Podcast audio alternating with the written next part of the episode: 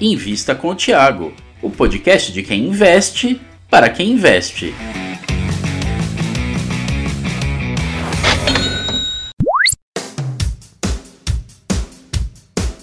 BBSE3, Banco do Brasil Seguridade, uma empresa que sempre pagou ótimos dividendos. Mas será que vale a pena? É o que a gente vai responder nesse vídeo. Eu convidei o nosso analista aqui, o João Daron. Ele mesmo vai responder muitas das suas dúvidas a respeito desta empresa. Mas antes, não deixe de conferir o material gratuito que eu deixei aqui na descrição, tá bom? Além disso, se inscreva no canal. Agora vamos pro vídeo. Olá investidores, bem-vindos a mais um vídeo. E nesse vídeo a gente vai conversar tudo sobre BB Seguridade, uma das ações que vocês mais têm pedido, mais têm comentado, uma das ações que tem sofrido muito nesses últimos dois anos, tá? Mas antes de começar a comentar tudo sobre a empresa, é a primeira vez que vê algum vídeo, se inscreve no canal, Assim você vai ficar por dentro das principais atualizações, dos principais vídeos, das principais empresas da bolsa, não só sobre renda variável, mas também sobre renda fixa. A gente tem muito conteúdo para você investidor. Deixe nos comentários qualquer feedback que você tenha, o que, que você acha que está faltando nesses vídeos, o que, que você acha que poderia melhorar. Deixa o feedback nos comentários, a gente lê todos os comentários e sempre tenta melhorar, sempre tenta trazer aquilo que vocês pedem, tá bem? Vou começar falando um pouquinho sobre a história dela.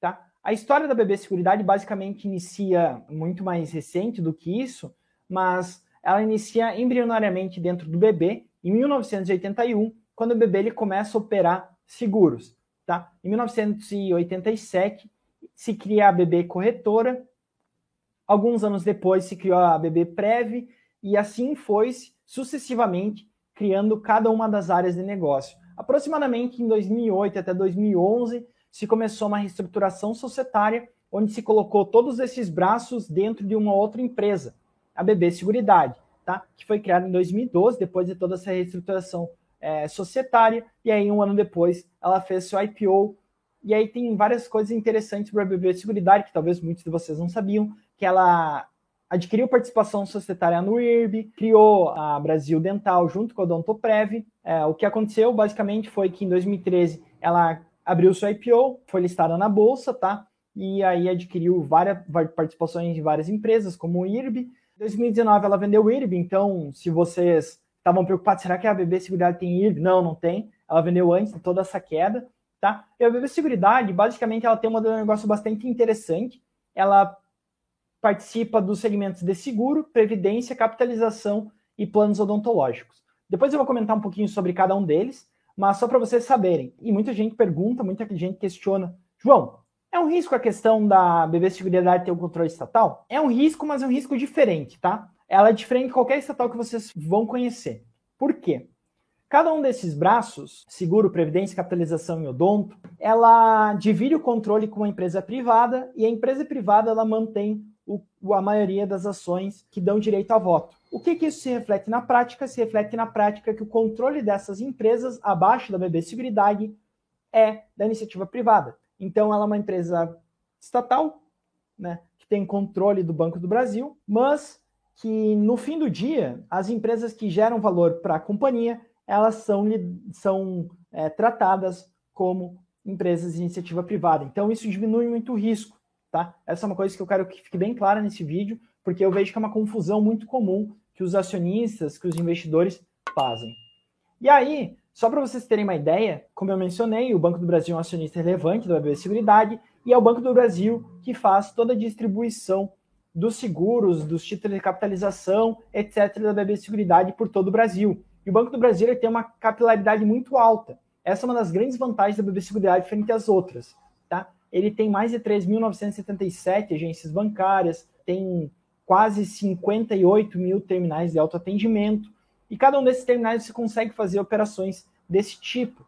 Então, o que acontece é que o BB está praticamente em 95% das cidades dos municípios brasileiros, isso permite o BB Seguridade apresentar uma distribuição geográfica muito, muito, muito interessante. Quando a gente fala de distribuição geográfica, ela tem alcance nacional. E aí, como vocês podem ver nesse gráfico, estou deixando aqui para vocês uma imagem, onde vocês conseguem identificar é, que a BB Seguridade ela tem uma receita é, distribuída na grande parte das regiões é, e não tem uma concentração muito relevante em nenhuma das regiões. Tá? A principal região é a Sudeste, como esperado, São Paulo, Rio de Janeiro e Minas são muito fortes, tá?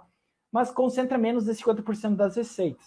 Ela tem um share muito grande, uma participação no mercado muito grande na região norte, uma participação muito grande no Nordeste, Centro-Oeste também, que são regiões que tendem a crescer, que são regiões que devem crescer e isso deve impulsionar o resultado da companhia. Então a gente está falando de uma empresa muito grande que tem um mindset privado nos seus terminais, nas suas operações, com uma capilaridade muito boa e com uma redistribuição muito interessante.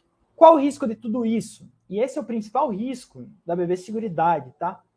Que é a questão desse contrato de exclusividade com o BB. A BB Seguridade ela tem um contrato com o BB de distribuição e esse contrato vai até 2033. Então a gente tem 11 anos aí pela frente. Se esse contrato não for renovado, a BB Seguridade basicamente perde a exclusividade, a distribuição. Esse é o maior risco. Isso vai acontecer, João? É difícil precisar. É muito difícil de precisar, mas ao meu ver é um risco relativamente baixo. Pode acontecer? Pode, mas é um risco relativamente baixo. Por quê? Porque o maior interessado que a BB Seguridade dê certo é o Banco do Brasil. Ele é o principal acionista da companhia. E por conta disso, se o Banco do Brasil ele fizesse algo que prejudicasse a BB Seguridade, ele estaria dando um tiro no próprio pé. Então, acho que esse não deve ser o interesse do banco, mas é uma questão discutível. Eu acho que é o principal risco da companhia. Dito isso, eu quero comentar com vocês uma analogia muito interessante, que é com os pêndulos.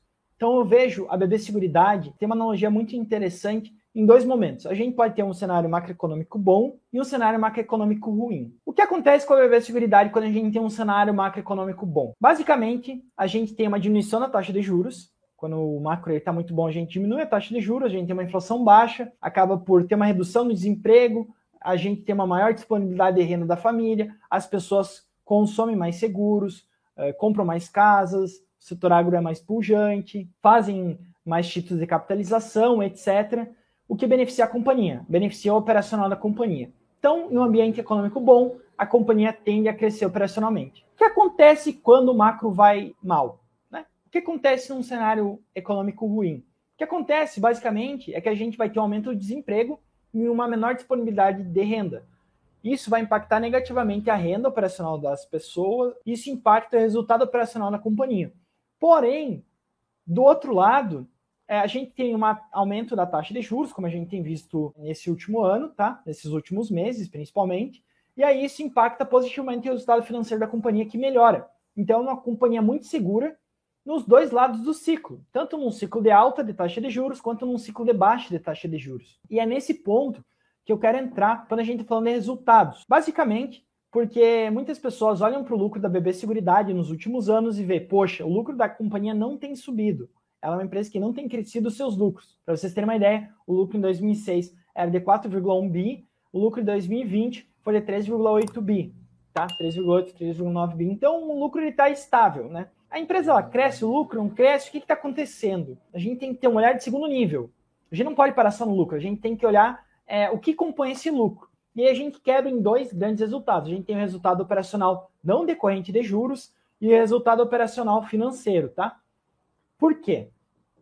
Como a seguradora funciona? Basicamente, uma, uma seguradora ela funciona da seguinte forma: você quer comprar um seguro, então você paga um título, ela recebe o seu dinheiro, deixa esse dinheiro alocado em renda fixa, geralmente em renda fixa, tá? Pode ser pré-fixado, pode ser fixado, etc., mas geralmente em renda fixa. E aí, se ocorrer algum tipo de sinistro, ela retira esse dinheiro e paga seu título seu prêmio. O Warren Buffett ele fala muito sobre que é um caixa, um fluxo de caixa muito inteligente. Por quê? Porque você recebe antes para talvez pagar depois. Então, é um fluxo de caixa muito inteligente assim que as que as seguradoras elas funcionam.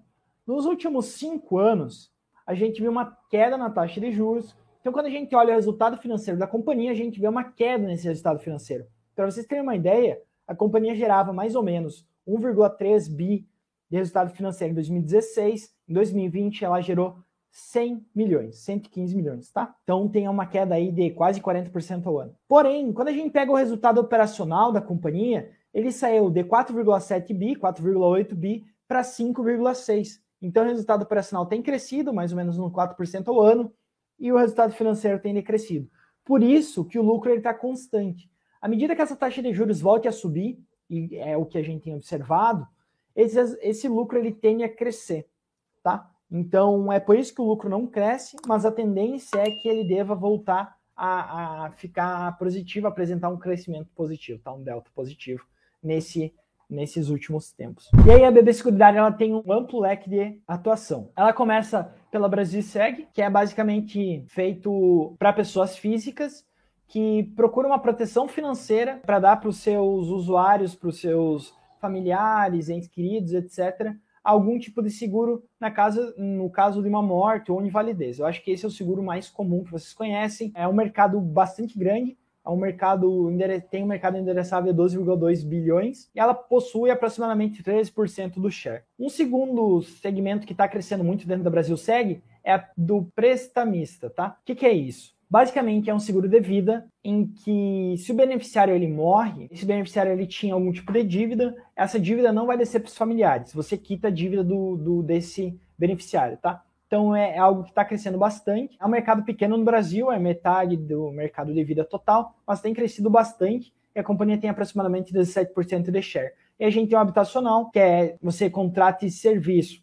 Se você falecer durante o pagamento da sua casa, por exemplo, do seu financiamento imobiliário, ele vai ser quitado com o banco, e aí a família ela acaba por não herdar essa dívida. Então é outro seguro que vem crescendo bastante. Tem o setor agro, que esse é um setor que a companhia tem mais de 50% do share de seguros agro. É um mercado ainda pequeno, mas cresce a dois dígitos alto. E aí a gente tem também o Brasil Prev, que tem a ver com previdência, ela ganha em cima de uma taxa de gestão. Brasil Cap, que é títulos de capitalização, um produto bem peculiar do Brasil.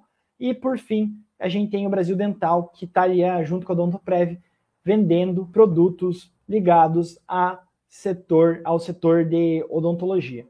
E aí, tudo isso é vendido pelo BB Corretora, que é de onde vem o dinheiro da BB Seguridade, grande parte do dinheiro vem daí, tá? Da BB Corretora. Ela ganha toda a corretagem por detrás desses seguros vendidos e ela utiliza toda a infraestrutura, funcionários, etc., do Banco do Brasil. O que faz com que a BB Seguridade ela seja muito forte, tá? Ela consiga distribuir esses produtos muito bem, ter um market share muito elevado em, uma, em um em mercado que cresce. Então, ela é uma empresa bastante segura.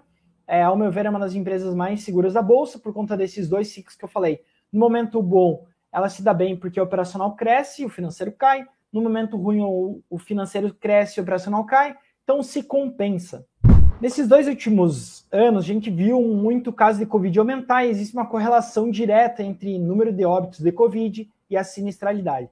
Então, a gente viu uma alta na sinistralidade, isso impacta o resultado da companhia a cotação vem sofrendo. Além disso, existe um descompasso entre IGPM e IPCA. O IGPM ele reajusta os passivos, o IGPA estava reajustando os ativos. Como teve um descompasso, os passivos eles reajustaram mais do que os ativos e aí a cotação da companhia sofreu muito, tá? Mas é algo pontual, ao meu ver é algo de curto prazo, não deve afetar a solidez financeira da companhia no longo prazo. E por fim, vamos dar uma olhadinha nessa questão do valuation, que valuation importa, importa bastante. Eu queria conversar com vocês um pouco sobre valuation e aí, é, só para vocês terem uma ideia, a BB Seguridade é negocia abaixo da média do setor, quando a gente pega o PL, tá? O PL dela está próximo de 10 vezes. Depois a gente vai ver se isso é muito, é pouco, olhando o histórico, mas ela está abaixo do setor. E aí, um outro indicador que talvez vocês possam olhar bastante é o P sobre VP, que ele pode parecer estar muito alto, mas existe uma explicação para isso. O P sobre VP está em 5 vezes, porque o ROI dela é muito alto. O ROI dela é 4 vezes maior do que do setor, e aí, por conta disso, o P sobre VP, como o valor patrimonial dela, ela consegue rentabilizar muito, ela acaba por operar com prêmio do, no P sobre VP, tá? Então não é preocupante, é, o, P, o PL dela, quanto menor, melhor, está em 10 vezes, e quando a gente olha o histórico disso, a gente vê que em nenhum ano a companhia operou com PL tão baixo, tá? Só para vocês terem uma ideia, a média do PL dela é cerca de 13 a 14 vezes. Então ela está no mínimo histórico desse múltiplo. Pode parecer uma oportunidade, é uma empresa muito sólida, muito segura, mas tem esse grande risco da questão do, do contrato com o bebê. Se ele não for renovado, a companhia deve ter perdas relevantes, deve ser bastante impactada é, negativamente por conta disso, tá? Então era isso que eu queria trazer para vocês sobre o bebê seguridade. Mais uma vez, se é a primeira vez que você vê um vídeo aqui no canal, se inscreve no canal, assim você não vai perder nenhum outro vídeo. Deixa um like nesse vídeo se ele te ajudou de alguma forma e por fim, deixa nos comentários qualquer feedback que você tenha. A gente está lendo todos os feedbacks e tentando melhorar para vocês, tá? Trazendo conteúdo que mais faça sentido para vocês investidores. Mais uma vez, um forte abraço a todos e até a próxima.